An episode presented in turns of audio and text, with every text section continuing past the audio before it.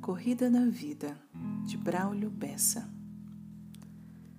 Na corrida dessa vida, é preciso entender que você vai rastejar, que você vai cair, vai sofrer, e a vida vai lhe ensinar que se aprende a caminhar e só depois a correr.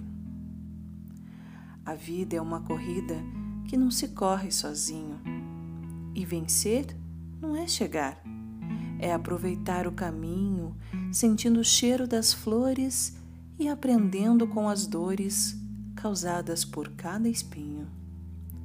Aprenda com cada dor, com cada decepção, com cada vez que alguém lhe partir o coração. O futuro é obscuro e às vezes é no escuro que se enxerga a direção.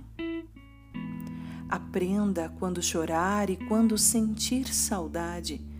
Aprenda até quando alguém lhe faltar com a verdade. Aprender é um grande dom.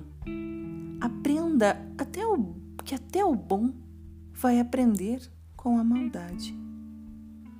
Aprender a desviar das pedras da ingratidão, dos buracos da inveja, das curvas da solidão expandindo o pensamento e fazendo do sofrimento a sua maior lição. Sem parar de aprender, aproveite cada flor, cada cheiro do cangote, cada gesto de amor, cada música dançada e também cada risada, silenciando o rancor. Experimente o mundo, prove de todo o sabor, Sinta o mar, o céu, a terra, sinta o frio e o calor. Sinta a sua caminhada e dê sempre uma parada pelo caminho que for. Pare, não tenha pressa, não carece acelerar. A vida é tão curta, é preciso aproveitar essa estranha corrida que a chegada é a partida e ninguém pode evitar.